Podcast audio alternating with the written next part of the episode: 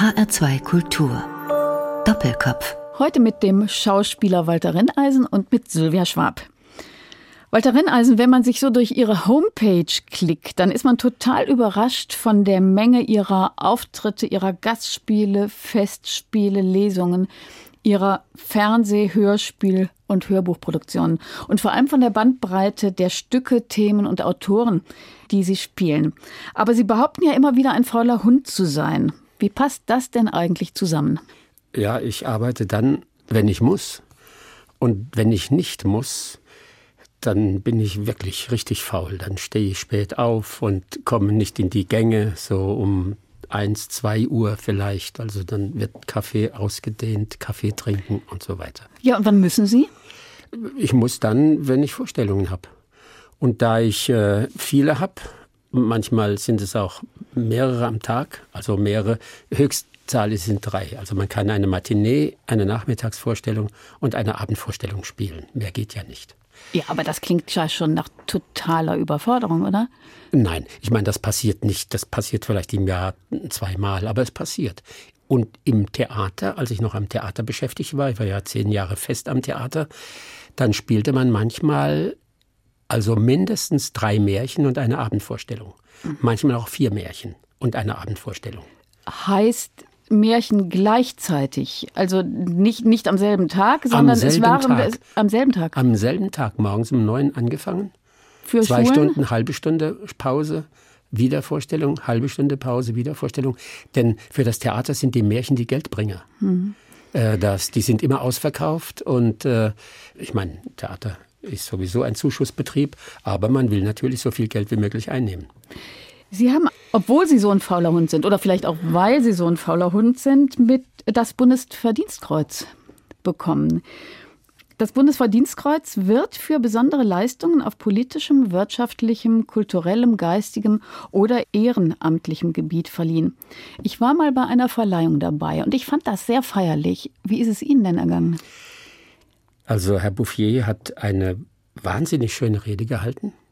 Er hat äh, Manuskript dabei gehabt, setzte die Brille ab, schaute mich an und hat einen ganz persönlichen Vortrag gehalten, begründet, warum ich das kriege. Dann hat ein Gitarrist äh, sehr schöne moderne Musik gespielt. Ich selbst musste ja auch etwas sagen oder man erwartete es, dass man sich, dass man etwas sagt. Manche sagen nur Dankeschön. Aber ich habe halt versucht, halt mit Dingen aus meinem Beruf zu antworten. Das heißt, ich habe mich schon bedankt, aber aus der Literatur dann äh, Sachen gewählt, die auch ein bisschen witzig waren. Auf Hessisch oder nein, nein, nein, auf Hochdeutsch? Hochdeutsch? Ja, ja, schon, schon auch ein bisschen Hessisch, aber, aber schon Hochdeutsch. Ja, ja. Naja, die Frage liegt ja nahe, denn Ihr wahrscheinlich bekanntestes Programm und erfolgreichstes auch heißt ja Deutschland deine Hessen. Und das ist eine sehr komische, höchst rasante Auseinandersetzung mit den Hessen und dem hessischen Humor, mit mhm. dem hessischen Dialekt, dem hessischen Charakter. Zum größten Teil wird das ja auch auf Hessisch gespielt und die Zuschauer sind begeistert, obwohl die lange nicht immer alle aus Hessen kommen. Warum funktioniert das eigentlich so gut mit dem Hessisch auch für Nicht-Hessen? Ja, weil ich natürlich äh, Beispiele aus dem hessischen Humor bringe. Also bei mir geht es bei dem Programm nicht um den hessischen Dialekt. Das ist, äh, den zu verteidigen, ist äußerst schwierig, weil er ungewollt komisch ist. Das ist ganz klar. Wenn äh, ein Hesse gefragt wird, äh, wo gehen Sie heute Abend hin, und der Hesse sagt, Ei, ich mach ins Bett, dann muss man lachen. Der Hesse nicht, weil der Hesse ja überall hin macht. Äh, macht auch auf der Feldberg und äh, so. Aber äh, es gibt auch diesen gewissen trockenen hessischen Humor. Zum Beispiel äh, sagt eine Frau, unser Jüngster ist Linkshänder. Und die andere sagt, mein Mann ach, auf alle zwei Seide. Mhm. Und das wird trocken abgehandelt. Wir kennen diese Typen auch. Bei uns im Ort waren so zwei dieser Komiker, die reden relativ wenig. Und wenn sie was sagen, hat das diese Qualität. Das Komische ist ja, Dialekt ist immer komisch. Können Sie sich auf der Bühne vorstellen, dass es da mal ein trauriges Stück, ein Trauerspiel gibt, das im Dialekt gespielt wird? Oh ja. In allen Dialekten außer Schwäbisch, Sächsisch und Hessisch. Horvath, österreichischer Dialekt absolut böse, wenn es, also da muss man nicht ungewollt lachen. Aber wenn jemand zu einem Mörder sagt, du Madde, das ist komisch. Das, das kriegt man nicht hin. Das kann man sich anstrengen, wie man will. Wann haben Sie denn eigentlich angefangen, Walter Renneisen, sich mit dem Dialekt zu beschäftigen? Das war ein Zufall. Ein Freund von mir hat mich gebeten, ein paar Gedichte von einem Jakob Falk, das war ein Mundartdichter in Rüsselsheim, die recht gut sind, so 1850 geboren, 1930 etwa gestorben, äh, mich mit diesen Gedichten zu befassen. Das habe ich gemacht und fand die, fand die recht gut. Ich brauchte ein Rahmenprogramm. Das habe ich zusammengestellt und das wurde ganz witzig. Und die Leute fanden das hervorragend. Das habe ich ausgebaut, sodass das also durch Zufall gewachsen ist. Denn eigentlich in der Schauspielschule musste ich mich vom Hessischen distanzieren. Aber eigentlich gibt es ja auch das Hessische gar nicht. Es gibt doch das Nordhessische, das Südhessische. Es ist jetzt inzwischen alles so ein bisschen zusammengewachsen zu also einem ganz allgemeinen Mittelhessisch meinetwegen. Welches Hessisch sprechen Sie denn auf der Bühne? Das ist ganz klar, Sie haben völlig recht. Es gibt das Nordhessische, klar, Kassel, das hat mit dem Südhessischen überhaupt nichts zu tun. Dann gibt es das Oberhessische, die das R so stark rollen. Und dann gibt es halt das Südhessische und einen Dialekt, den ich spreche und äh, in dem ich auch diese, diese witzigen Situationen gefunden habe. Das ist der südhessische Dialekt, der auch durch den Karneval Mainz äh, sehr stark verbreitet ist. Sie haben in Deutschland dann Hessen gesagt, im Dialekt stecke viel Wahrheit. Wieso steckt denn im Dialekt mehr Wahrheit als in der Hochsprache?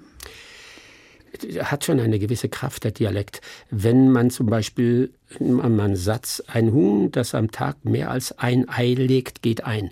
Da haben wir dreimal ein. Im Hessischen hat man Ehingel, das wo am Tag a Ei legt, geht eu. Also e a eu. Oder nehmen wir mal die Zahl 8 und gib 8.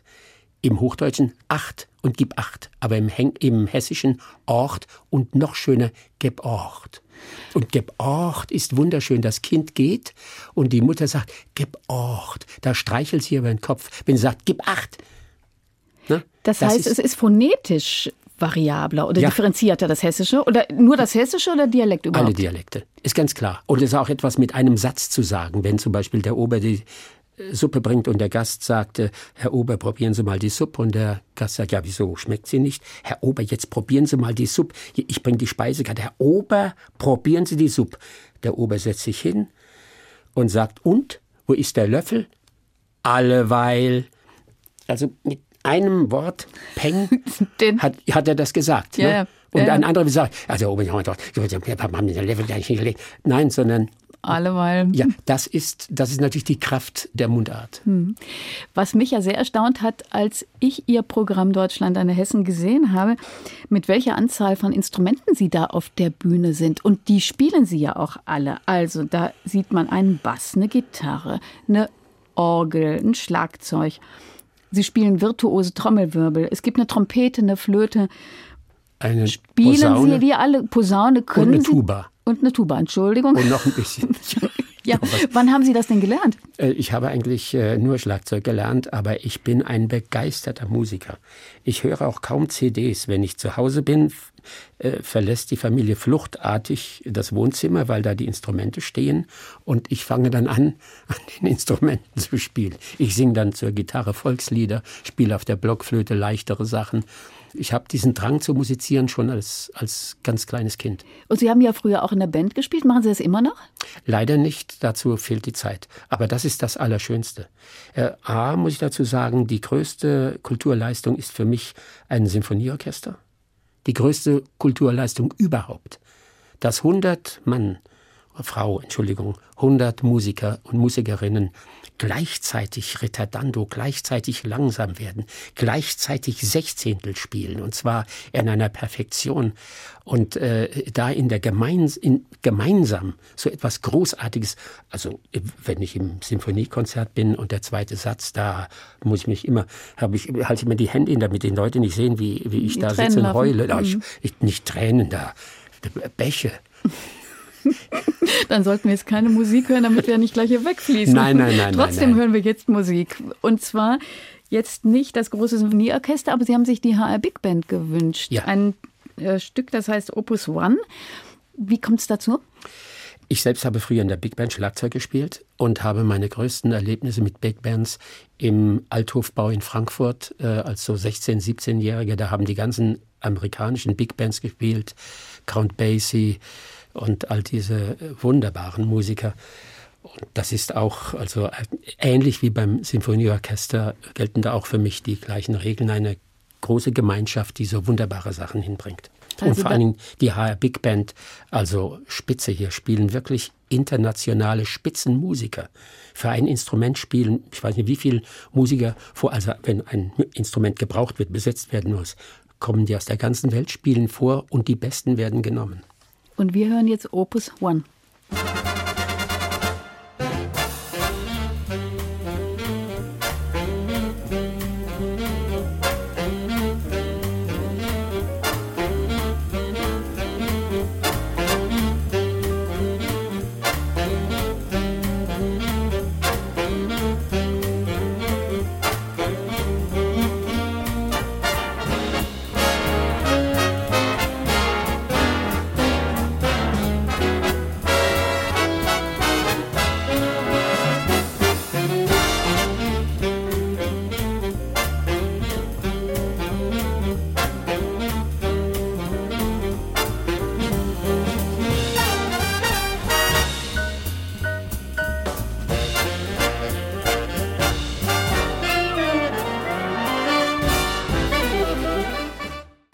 Wir hörten die HR Big Band mit Opus One, ausgesucht von meinem Doppelkopf-Studiogast in HR2 Kultur, dem Schauspieler und Sprachmusikanten Walter Renneisen. Mein Name ist Sylvia Schwab.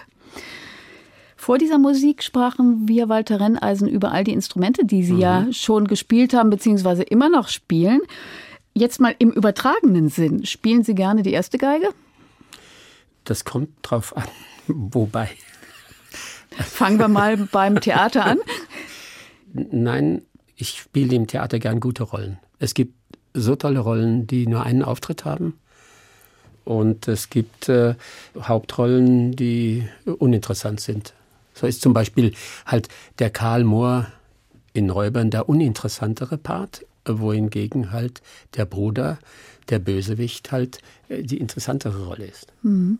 Dem gehen wir nachher noch mal auf den Grund. Jetzt würde ich gerne erst mal ganz am Anfang anfangen, nämlich bei Ihrer Familie. Geboren wurden Sie ja im Jahr 1940 in Mainz, aufgewachsen sind Sie dann aber in Hessen, in Raunheim, Abitur war in Rüsselsheim. Mhm. Wurde denn bei Ihnen zu Hause eigentlich Hessisch gesprochen? Äh, ja, meine Mutter sprach Hessisch, ein moderates Hessisch und äh, ja, sprachen alle Hessisch. Und was war das für eine Familie und für eine Lebenssituation? Ich meine, das war ja 1940, mitten im Krieg. Es war insofern eine keine sehr günstige Lebenssituation, da mein Vater äh, sehr krank war.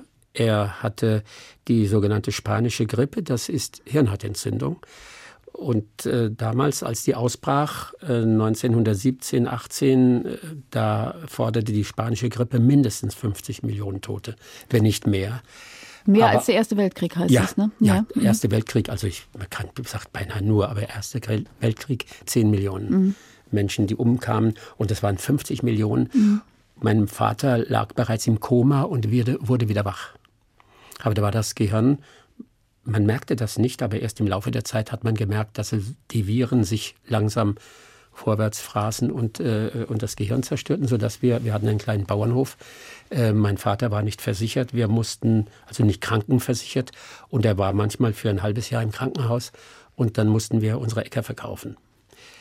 Sodass wir am Kriegsende kaum noch Äcker hatten, aber genügend, um zu essen zu haben. Mhm. Und das war damals Gold wert. Ich habe also nie in meinem Leben gehungert, wohingegen also meine Freunde in der Schule, wenn die höhere Angestellte, die Väter höhere Angestellten waren, dann hatten die zwar Geld, aber nichts zu essen. Sie haben dann Theaterwissenschaften studiert, Germanistik und Philosophie in Köln. Das heißt also Theater, Schauspiel hat Sie vom Anfang an interessiert. Dann haben Sie drangehängt ein Schauspielstudium in Bochum, 1964 bis 1967. Was haben denn da Ihre Eltern gesagt? Schauspieler, äh, das war ja damals eher noch ein Beruf, von dem man dachte, wie wird er wohl überleben, der Junge? Also eigentlich zuerst war Jetpilot, war auf dem Plan. Äh, ich wurde gemustert und war Tauglichkeit 1 ohne Einschränkungen. Da sagte der Offizier, äh, junger Mann, nach Leuten wie Ihnen lecken wir uns alle zehn Finger. Sie sind zart, zierlich? Ja, ja 1,72 Meter groß und vor allen Dingen kerngesund. Pilot. Ja, mhm. ideale Besetzung. Mhm. Das äh, war natürlich da nicht drin. Dann wollte ich Architektur studieren. Das war ein ganz großer Wunsch von mir. Ich war sehr interessiert an moderner Architektur. Als ich aber sah, was so die ganz großen Neutralen diese Leute hinbrachten, habe ich gedacht, das kannst du nicht. Und irgendwann fiel es auf, dass ich für das Theater eine Begabung habe und da habe ich mich für Schauspielerei entschieden. Walter Renneisen, und dann haben Sie nach der Abschlussprüfung Ihr erstes Engagement gehabt. An verschiedenen deutschen Bühnen sind Sie gewesen, aber schon 1977, da waren Sie 37 Jahre alt. Haben Sie die Sicherheiten einer möglichen Festanstellung, die wechselt ja nun bei Schauspielern oft, ähm, aufgegeben und haben sich selbstständig gemacht. Mhm. Was war denn dafür eigentlich der Auslöser? Also ich wollte, habe da auch zu der Zeit meine Frau kennengelernt und wir wollten Kinder haben.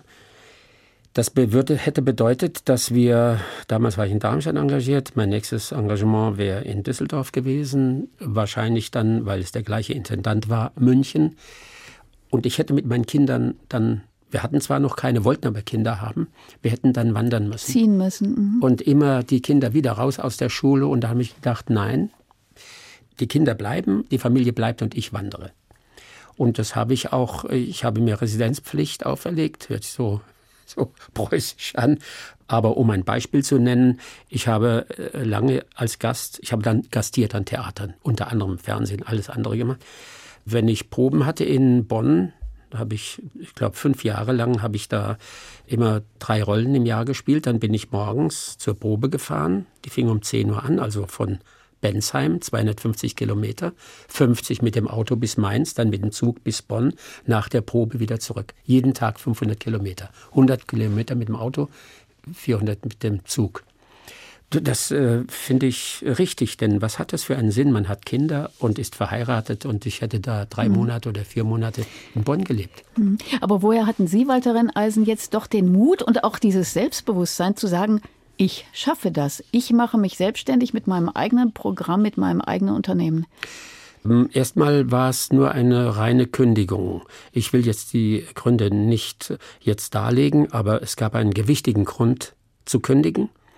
Da waren keine Aussichten. Also ich hatte nichts, aber ich habe gekündigt. Ich war aber schon sehr gut im Geschäft. Ich habe sehr viel Hörspiele schon gemacht, Fernsehen und es kamen dann andere Theater, Theateranfragen dazu sodass das sich sehr gut anließ. Und äh, es wurde halt immer besser und es war natürlich für mich wesentlich besser, äh, frei zu werden, wenn ich das im Nachhinein nochmal betrachte. Also das hätte ich am Theater nicht erwirtschaften können. Was bedeutet Ihnen Erfolg?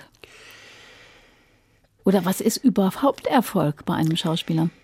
Also mein Freund Günter Strack hat mal gesagt, wenn die Leute dich auf der Straße grüßen, egal in welcher Stadt du bist, das ist Erfolg. Erfolg ist für mich dann, wenn die Leute sich freuen, dass ich äh, etwas gemacht habe. Sei es jetzt ein Hörspiel oder am schönsten ist natürlich, wenn man im Theater spielt und die Leute klatschen anschließend. Das ist für mich äh, der, der schönste Moment. Ja, den wir eben auch hier bei uns in der Kantine des Hessischen Rundfunks erlebt haben, ja. dass eine ganze Gruppe von älteren Damen äh, an unseren Tisch kam und sagte, vielen Dank, Walter Renneisen, für Ihre Schauspielkunst. Also schöneres Kompliment kann man eigentlich nicht kriegen, oder? Ja, natürlich, ja klar. Dann wären wir schon bei einer zweiten Musik. Und Sie haben sich jetzt ausgesucht, Fats and His Cats. Ja. Wer, warum? Also Fats and His Cats war eine Kultband hier in Frankfurt in den 60er, 70er Jahren. Und ich selbst habe während des Studiums, ich habe tagsüber äh, studiert und hier in Mainz und abends musiziert, jeden Abend in einer Beatband, vier Mann und es ist genau die gleiche Besetzung, die wir jetzt hören werden und äh, habe also da mit mein Studium verdient. Und der Titel heißt Hello. Haben Sie ja. da eine besondere Beziehung zu oder eine Erinnerung? Nein, es ist hierbei sehr schön, dass das Saxophon den Rhythmus mitmacht, dieses Datap, Datappen, Datap. Und ich mag das immer, wenn Blasinstrumente den Gesang unterstützen. Now, friends, we made a number by our own, and we like to play it today the first time, especially for you, and uh, we call it Hello. Hello.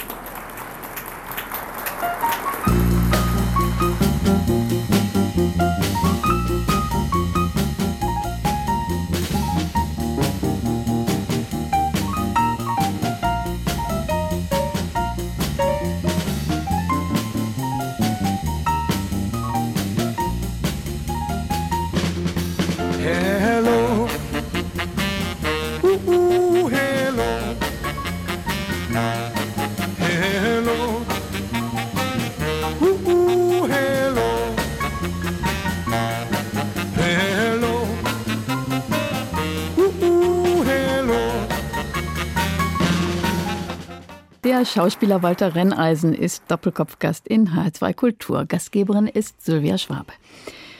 Seit 1967 spielen sie mal Volkstheater, mal Staatstheater an den verschiedensten deutschen Häusern, auch viel auf Festspielen. Sie führen Regie, sie waren immer wieder in Kinofilmen, Fernsehfilmen und Fernsehserien zu sehen. Sie machen Lesungen Walter Renneisen zu verschiedenen Themen und haben einige CDs auch im Selbstverlag, im eigenen Verlag herausgebracht. Und sie treten immer wieder auf als Solist mit eigenem Programm, also zum Beispiel als Musiker in Patrick Süßkinds Kontrabass oder als Affe, eine ganz tolle Maske, in Kafkas Bericht an eine Akademie. Was ist das eigentlich, das Theaterspiel, die Schauspielerei? Ist das Kunst oder Handwerk? Es ist beides. Wie auch im Handwerk muss man äh, Fragen stellen. Also ich muss, muss mal aus der Architektur was sagen. Ich habe einen italienischen Architekten kennengelernt, der baut, wenn er irgendwo ein Haus baut, baut er sich entweder mit einem Wohnwagen dort auf oder einem Zelt. Und dann bleibt er dort auf dem Bauplatz mindestens vier Wochen, lädt die Bauherren ein, baut manchmal ein Gerüst in vier Metern Höhe, sagt, da ist der Balkon, da geht die Sonne auf. Und so ist es auch mit einer Rolle zu spielen. Wenn man überlegt, man muss nur eine Tür aufmachen zu einem Auftritt und in einen Raum treten. Da gibt es so viele Fragen, die gestellt werden müssen, wie auch bei einem Bauplatz. Also die Frage ist, was ist los? Wo komme ich her? Hat es draußen geschneit? Hat es geregnet? Hat es gewindet? Bin ich gerannt? Bin ich langsamer gekommen? Bin ich mit dem Taxi gekommen? Habe ich Gepäck dabei? Kenne ich die Türklinke? Manchmal kann es ja sein, dass eine wunderbare Türklinke ist. Man macht die Tür auf und guckt noch verträumt auf die Türklinke, weil die so schön ist. Und dann kennt man den Raum. Wie viele Personen sind da? Sagt man, ach, jetzt ist die Frau da. Menschenskinder, die habe ich ja gar nicht erwartet. Wie benehme ich mich ihr gegenüber? Das heißt also, tausend Fragen nur für einen ganz kurzen Augenblick. Mhm. Und das muss man, muss man immer wieder sich abfragen. Also das ist Handwerk. Das ist Handwerk. Und was ist dann die Kunst? Mundwerk. äh, Mundwerk ist der nächste Moment, dass Sie auch sprechen können. Also mein begabtester auf der Schauspielschule war Schweizer und der hat, der ist gescheitert in seinem Beruf, weil er es nicht geschafft hat, die Sprache nach vorn zu bringen. Da hat er so gut Oral gesprochen, ja. Und die Hamburger, ne, die sprechen ganz vorn. Die haben es ganz leicht, ne. Also die versteht man in der ersten Reihe. Kommen Sie mal da hinten her, Sie, verstehe Sie. Aber wenn der Schweizer, aber die drei, ja, ja, da fragt man sich, mit welcher Körperöffnung spricht der Schweizer? Manchmal, meine ich. Das ist Mundwerk. Jetzt kommt also erstmal Handwerk, Mundwerk und dann kommt noch, ja, die Genialität des Schauspielers. Und da gibt es äh, Schauspieler, die treten auf und man sieht sie nicht. Ich will jetzt das Theater nicht nennen und auch den Schauspieler nicht nennen. Der sah so grandios aus dass ich in der Stadt, wenn ich mit ihm irgendwo ging, alle Frauen umdrehten, nicht nach mir, sondern nach ihm. Und auf der Bühne hat man ihn nicht bemerkt. Weil er nicht präsent war. Ja, ich weiß mhm. nicht, was mhm. es ist. Mhm. Sie können es, Sie können es nicht erklären. Es gibt einfach, äh, ja, das ist ja bei jeder Persönlichkeit also so, nicht? Aber das ist unabhängig von der Rolle. Denn wir sprachen ja vorhin schon mal über Rollen, welche ja. die Rollen Ihnen am liebsten sind. Und Sie sagten, es gibt ganz starke Rollen, obwohl die nur einen kurzen Auftritt haben. Ja, klar. Ja, Puck im Sommernachtstraum. Wie gesagt, es ist auch noch die Persönlichkeit des Schauspielers und halt dieses Zusammenspiel von Handwerk, Mundwerk und Genialität halt. Hm. Walter Renneisen, wenn man sich die Rollen anschaut, die Sie auf der Bühne öfters gespielt haben, dann sind das ja, so kommt es mir zumindest vor, in der Hauptsache die eher komischen, also meinetwegen der Sosias des Kleist, äh, Molières Arpagnan, ja. der Dorfrichter Adam, Zuckmeyers Hauptmann von Köpenick. Liegen Ihnen die komischen Charaktere mehr als die tragischen? Also eh, mir tun die Leute manchmal leid, wenn sie nicht lachen können. Also es gibt, manchmal gab es Stücke, das hat mich also auch die bewogen. Zuschauer, Entschuldigung. Die Zuschauer, ja, Entschuldigung, die Zuschauer, verzeih, danke, dass ich mich da, ich meinte dann natürlich die Leute, äh, die Zuschauer nicht lachen können. Es gab manchmal am Theater Stücke, da habe ich mich geschämt äh, für das, was wir da auf der Bühne machen. Und die Leute saßen unten und ich merke, das gefällt denen doch gar nicht. Deshalb neige ich auch dazu, oft dann auch die Komik nochmal zu bemühen, weil ich denke, es ist auch wichtig, dass man hin und wieder mal, mal lachen kann. Und was jetzt die komischen Rollen betrifft, ist natürlich klar, mein Fach war jugendlicher Liebhaber, meine heute nicht mal, damit trat ich an, und Komiker. Und ich glaube schon, dass ich ein gewisses Faible für die Komik äh, habe. Und vor allen Dingen besonders die Getretenen.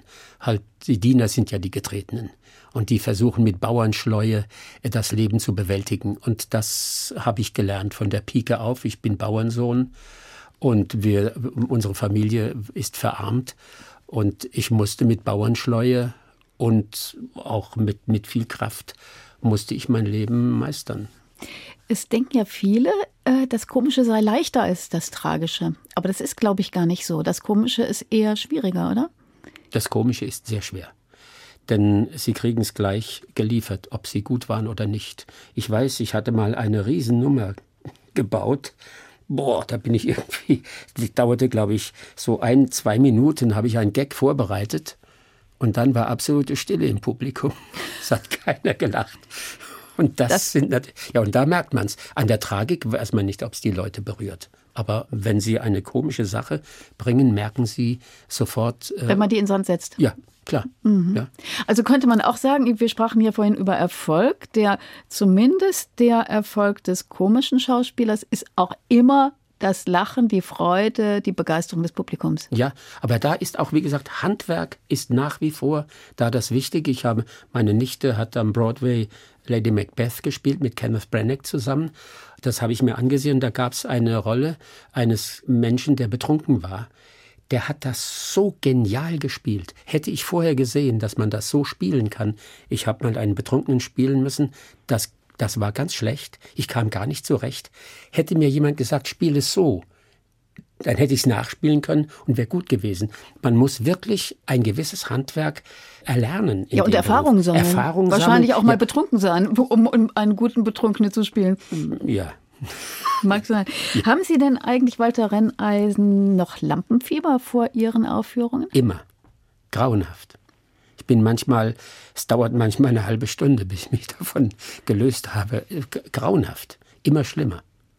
Es sind ja Riesendinger. Das äh, am meisten gespielte ist Deutschland eine Hessen schon von den Lesungen, aber von den Theaterstücken ist der Kontrabass. Ich habe ihn über tausendmal gespielt. Man glaubt es nicht, es ist aber so. Und ich habe jedes Mal äh, habe ich einen solchen Bammel davor. Sie sind ja zwei Stunden allein. Kein Mensch kann Ihnen helfen, wenn Sie hängen. Und ich habe nicht das, was äh, zum Beispiel Kuhlenkampf hatte. Ich habe den in einer Ein-Mann-Sache gesehen und da hing er und da sagte er, Leute, ein schweres Stück, ich bin ganz allein, es gibt keine Soufflösen, nichts. Aber ich habe ein Buch hinter der Bühne. Ich gehe hin, mache mich kundig und dann geht's weiter.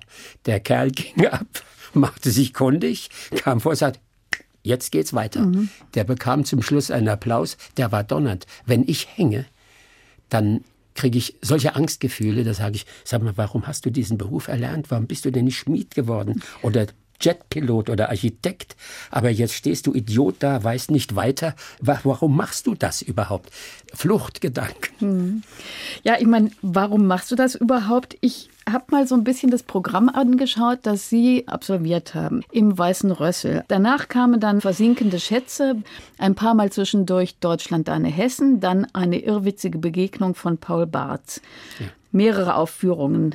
Wie geht das? Bekommt man nicht vollkommen durcheinander bei so vielen verschiedenen Stücken, die man nebeneinander spielt? Nein, man kommt nicht durcheinander. Es ist wie in jedem Beruf. Für Sie ist es genau das Gleiche. Sie müssen diese Dinge moderieren, Sie mich auf das vorbereiten. Nein, nein, man weiß ja genau, was man macht. Ich habe mich vorbereitet. Ich habe abends meine Sachen da liegen und äh, muss mich auf all diese Sachen natürlich vorbereiten, aber es macht einen riesigen Spaß. Und eins haben Sie vergessen, ich habe eine Morgenstern-Lesung gemacht. Und zwar, es war in meinem Lattenzaun, äh, weil äh, Morgenstern ist 1914 gestorben und ich wollte mit dieser Lesung an ihn erinnern. Und ich habe eine Büchner-Lesung gemacht, weil Büchner vor 200 Jahren geboren wurde. Mhm. Zwei unserer genialsten Schriftsteller. Dichter. Mhm. Wer managt das denn eigentlich alles? Wer macht Ihre Termine? Wer macht Ihre Abrechnung? Wer macht Ihre Buchhaltung? Wer macht Ihre Firma?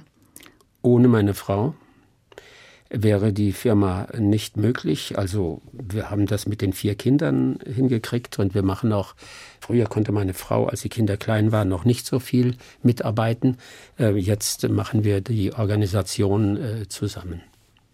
Dann sind wir jetzt bei der dritten Musik schon. Und da haben Sie sich gewünscht, die Arie des Figaro. Mhm. Hat das einen besonderen Grund, eine spezielle Erinnerung? Ich war früher nie an klassischer Musik interessiert. Ich habe gejatzt, Big Band gespielt in dieser ähm, Rock'n'Roll Band. Das war für mich die wunderbarste Erfahrung, wenn da der Vorhang aufging und wir waren doing, dong, dong, dong, dong, dong, und äh, das hat man als Schauspieler nicht. Man geht vor und sagt, sein oder nicht sein. Das ist hier die Frage. Da entfesseln Sie nicht das, was, äh, was Sie mit einer Musik entfesseln können. Und deshalb war für mich die klassische Musik lange tabu bis zu meinem 24. Lebensjahr. Und da habe ich mein Schlagzeug verkauft und äh, habe, äh, da ich ja ein, ein besessener Musiker bin, Blockflöte gespielt. Und da spielte ich ein Stück, da, da, da, di, da, da, di, da, da, di, da. Sagte, aha, wer sind das? Mozart. Ach du Gott, was für ein langweiliges Stückchen. Dann geht's in der Schusterterz höher, da, da, da, da, di, du, da, di, du, de, du. Dachte, ai, ai, ai, ai, ai. Zwei Harmonien. Ach du lieber Gott. Und dann habe ich es mit der Blockflöte runtergenudelt. Und dann habe ich mal gedacht, da musst du mal gucken, was ist das? Was ist das? Und dann war es die Arie des Figaro. Und da dachte ich, Herrgott nochmal, ist der gut. Denn es ist, der Figaro ist der Mann aus dem Volk. Das, und das ist ein Volkslied. Auch normalerweise ein Volkslied drei Harmonien. Nein, Mozart nahm nur zwei. Ganz einfach. Und da geht's aber um die Rebellion. Es geht darum, äh, Jus prima noctis, also das heißt, damals konnten ja die Fürsten jede Frau, die heiratete, abends im Bett haben. Und haben sie auch gemacht. Das muss man vorstellen. Und dagegen wollte der Figaro gehen. Und deshalb ist er, und das hat er auch noch als Menuett geschrieben, also diese höfische Form und das Volkslied in diese höfische Form gepresst. Und dann will der Herr Graf, ich spiele ihm auf, ja, ich spiele auf, ja. Das ist das hohe F. Da brüllt er seine Wut raus. Und da merkte ich erstmal, wie genial der Mozart ist in dieser Einfachheit. Alles weglassen. In der Kunst immer das probateste Mittel, lass alles weg und geh auf den Kern. Da entdeckte ich meine Liebe zur klassischen Musik über diese Arie. Herr Graf, ein Tänzchen nun wagen, will der Herr Graf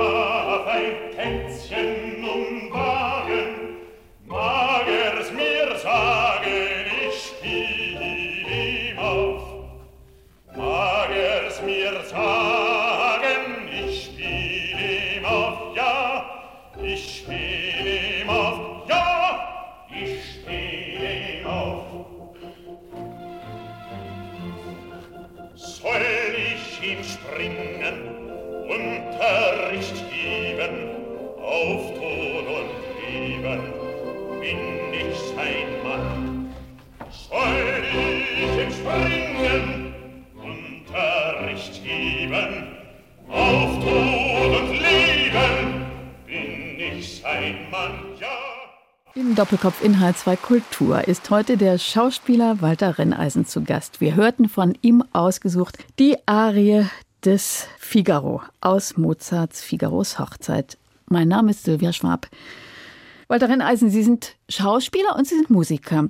Was haben denn in Ihren Augen diese beiden Künste gemeinsam? Die Sprache, die Schauspielerei auf der einen Seite und die Musik auf der anderen? Sprache kann Musik sein, in der Lyrik zum Beispiel. Und äh, es trennt sie natürlich auch einiges. Also meine Schauspiellehrerin hat gesagt, es gibt Momente, da muss man als Schauspieler singen, da genügt die Sprache nicht mehr.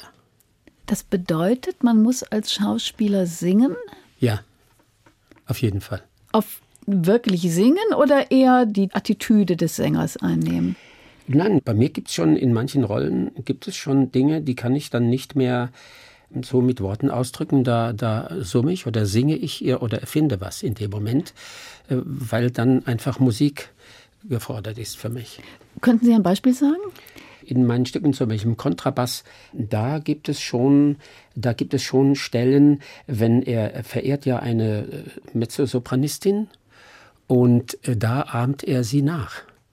Ich muss ja Kontrabass lernen, um das Stück authentisch zu spielen.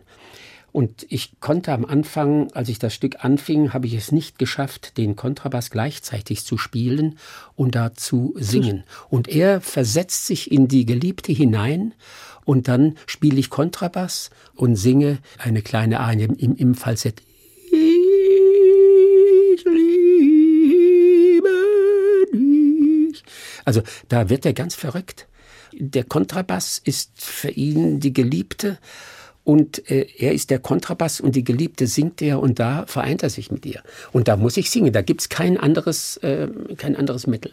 Treten Sie da eigentlich lieber vor einem großen Theatersaal auf oder eher im kleinen Rahmen? Im kleinen. Da sprechen Sie ein Thema an, das nicht so einfach ist.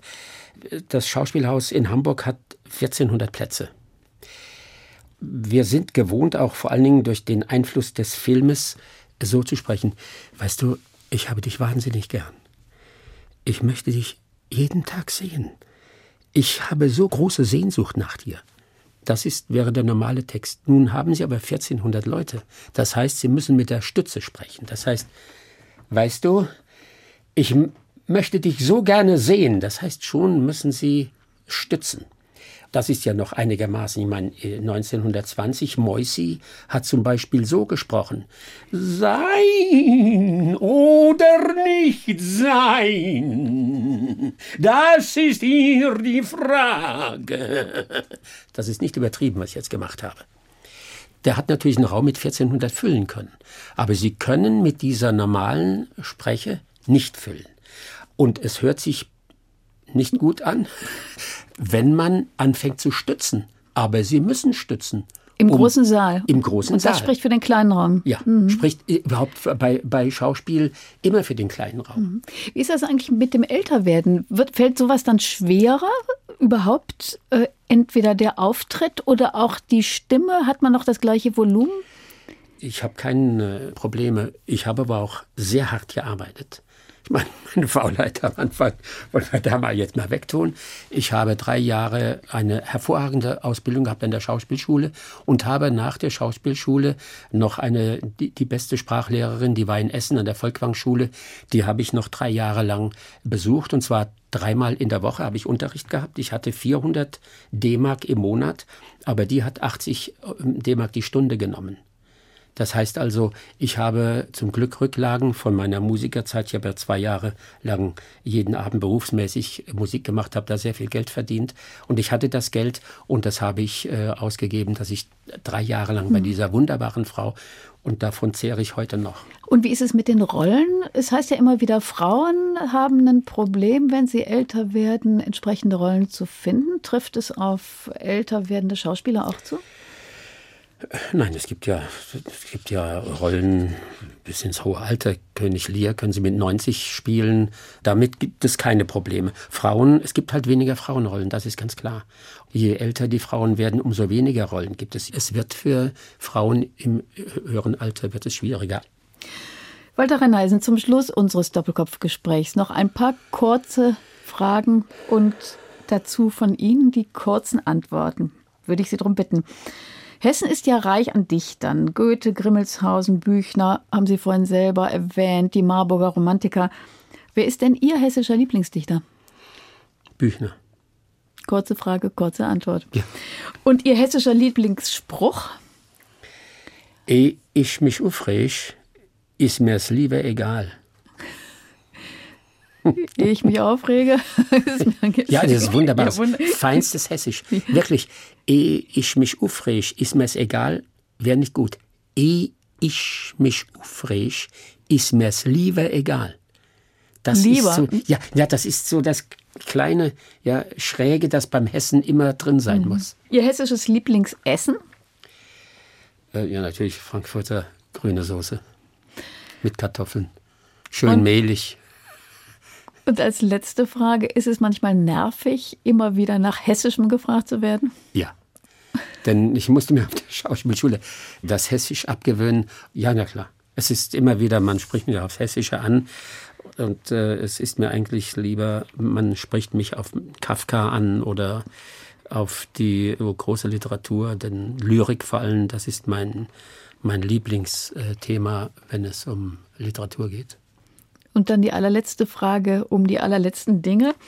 Wie lange möchten Sie noch spielen, noch auftreten oder ist das vielleicht Ihr Traum, so wie manche Schauspieler ja träumen, eines Tages auf der Bühne umzufallen? Also ich möchte nicht auf der Bühne unbedingt umfallen, aber ich äh, werde dann aufhören, wenn ich das nicht mehr machen kann. Also wenn ich einfach zu schwach bin, um das zu spielen. Ansonsten ist es ist das für mich Lebenselixier auf der Bühne zu stehen. Und äh, vor allen Dingen halt, wenn, ich habe es vorhin schon mal gesagt, wenn ich merke, dass das, was ich mache, dass das dem Publikum gefällt und ich bekomme den Applaus zurück, dann bin ich äh, zufrieden. Dann hören wir jetzt eine letzte Musik. Und Sie haben sich ausgewählt, nochmal Mozart, nämlich das Klavierkonzert Nummer 21, den mittleren Satz. Ja Gott, da kann man, das ist einfach so wunderbar von diesem Mozart. Das ist, das kann ich auch immer wieder hören, wenn es mir nicht gut geht. Kommt ja nicht so oft vor. Dann lege ich das auf und das beruhigt mich und das äh, rührt einen an. Dann vorher aber noch Ihnen, Walter Renneisen, einen sehr herzlichen Dank für dieses Gespräch. Bei unseren Doppelkopfhörern in HR2 Kultur verabschiedet sich Sylvia Schwab. Vielen Dank, Frau Schwab. Auch ich möchte mich bei Ihnen bedanken.